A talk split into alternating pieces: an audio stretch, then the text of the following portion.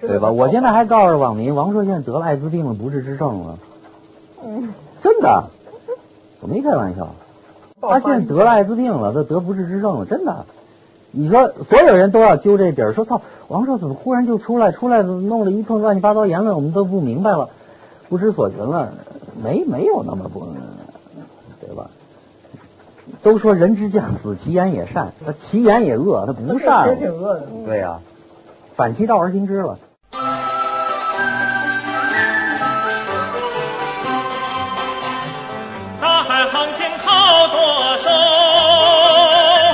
我生长靠太阳。雨露滋润禾苗壮，干革命靠的是毛泽东思想。三月二十一号，叶京做客雅虎网站聊天，说了刚才这句话：王朔得艾滋病了。叶京是谁？王朔一个军区大院的发小，同时也是一位导演，去年拍了与青春有关的日子，此前还有作品《梦开始的地方》和《一笑大方》。王朔到底得没得艾滋病？这不是扯淡吗？还用说的问题吗？肯定他们俩各自在家里偷着乐呢，这是他们一贯采用的伎俩。其实我在这里特想做一个假设，假设叶京说王朔得艾滋病这句话抛出去之后，没有任何媒体有反应，他们反倒特别的郁闷，那是真的可能伤害了他们。到此为止，王朔得艾滋病这个事儿已经是王朔这次复出的最高潮了。从去年秋天，王朔和松甘露对话，这是在收获上哈，然后呢，到了年底。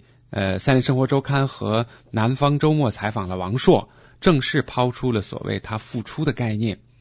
这之后呢，王朔在各大网站和各大媒体所向披靡，上演了一场长达几个月之久的媒体高潮。王朔也是大放厥词啊，骂了好多人。于是呢，很多人都发出疑问：哎，是不是王朔疯了呀？二十一号，叶京又把王朔和艾滋病联系在一起。之后呢，媒体再度进行采访的时候，叶京又对自己在雅虎说的这句话矢口否认。疑问又出来了：他们是不是都疯了呀？先放下疯没疯这个问题，这无关紧要。我们简单的看看他们的经历，其实就明白了。这俩人都是生在上世纪五十年代末期，成长在六十年代和七十年代上半叶。那么这就是所谓中国的红色年代，应当说那个特殊的年代，他们又在特殊的军区大院的生长环境当中长大的。于是呢，红色打口一代是我认为他们身上最鲜明的特征。其实你仔细分析王朔最近在媒体当中的一些表现，你也能找到红色打口的一些印记。比如说他对媒体说的他在那个大院里和父母之间的隔阂。王朔在我的《千岁寒》这本书的序《我是谁》当中也写了这段。当时我看的时候就心里一惊，因为他说大院里的人都是清一色的装束，自己根本不知道父母长得什么样，好像满院都是自己的父母。也只有在那个特殊年代、那个特殊环境下，他们这些所谓精神上不时感觉到有优越感的人，实际内心里却是特别的空洞。事实上，在我看来，王朔和叶京今天的表现依然是传承了当年红卫兵的特点，充满了大无畏的精神。只有你想不到的，没有他们做不到的。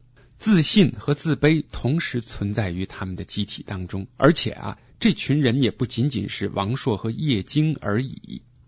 无论是今天已经功成名就的，或者是今天日子过得并不好的，其实都是已经被严重的打口了。如果我们把它比作一张唱片的话，实际上他们这口啊打的是相当的深。用我的一位朋友说的话，就是已经伤了好几首歌了。一个年代在一个人身上的印记，永远都是挥之不去的，这辈子你也甭想逃脱。如果你仔细读过王朔的小说，或者是看过叶京的这三部作品，你就会发现，其实他们是一脉相承的。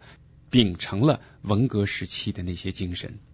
如果我们把文化大革命当做一场八级以上的大地震的话，那么那场地震所造成的影响是不可能在短时间内就消除的。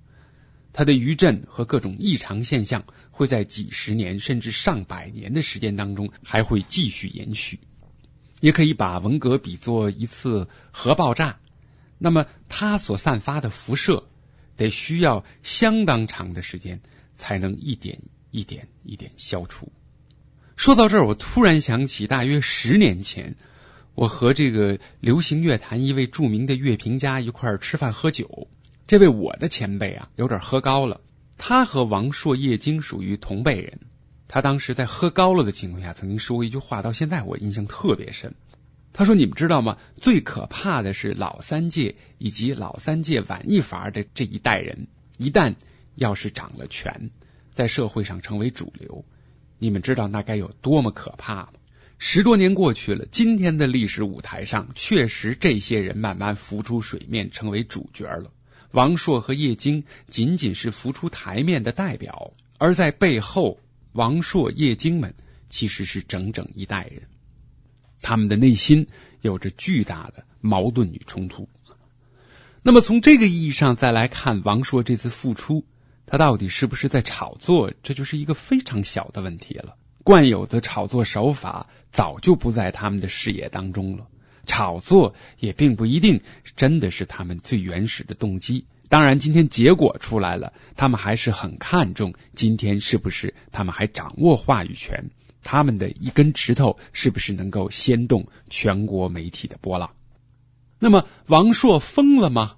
如果你看过王朔过去的小说，了解他一直以来的做派，这个问题也就不成其为问题了。他一直就这样，他们就是一直以这样的姿态傲视群雄的，而实际上他们的内心世界则存在着一个巨大的黑洞。我突然想到，一九八八年的时候，我当时在电台，有一帮朋友就和北京这帮所谓的痞子文化人混得特熟。八八年冬天的时候，他们传出来一个消息，说啊，一九八九年是这个中华人民共和国建国四十周年，这一次的国庆将会是非常特殊的。哎呦，说的有鼻子有眼儿的，说要在天安门广场摆一千多桌的酒席，来庆祝四十年华诞。哎呦，当时你知道吗？说的所有人几乎都信了，因为他们把所有的细节说的都特别的像模像样。结果转年过来，一九八九年六月份，天安门广场确实就跟摆了酒席宴差不多。你仔细想想啊，其实他们今天这些行为和言谈，和当年所谓抛出来的那个天安门广场摆酒席宴庆国庆同出一辙。我呢是生在六十年代末期。和王朔、叶京们比起来，整整晚生了十年，应当说比他们幸运多了。因为我们只赶上了文革的尾巴，并没有亲身经历那些残酷。但说实话，我们也是被红色打了口了。只不过呢，我们可能只伤了这张盘的最后一两首歌。网上著名的博客王三表啊，他呢和我是一代人，我们俩相差一岁。二零零六年发生的博客门事件，你不觉得？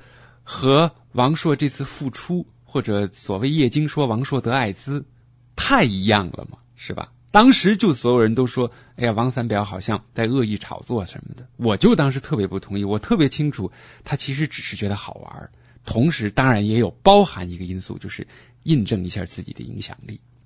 这么说吧，王朔和叶京的行为就是王三表博客门的一个放大。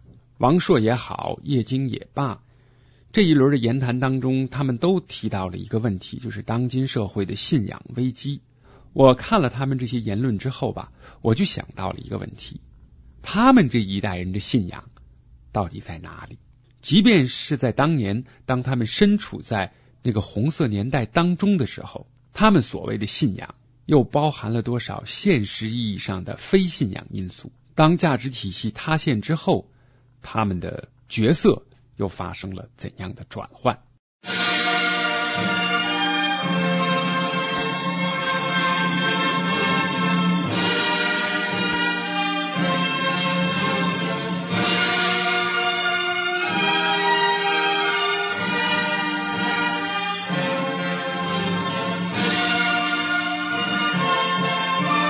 本节目由反播制作，triplew.dot.ntv.dot.net。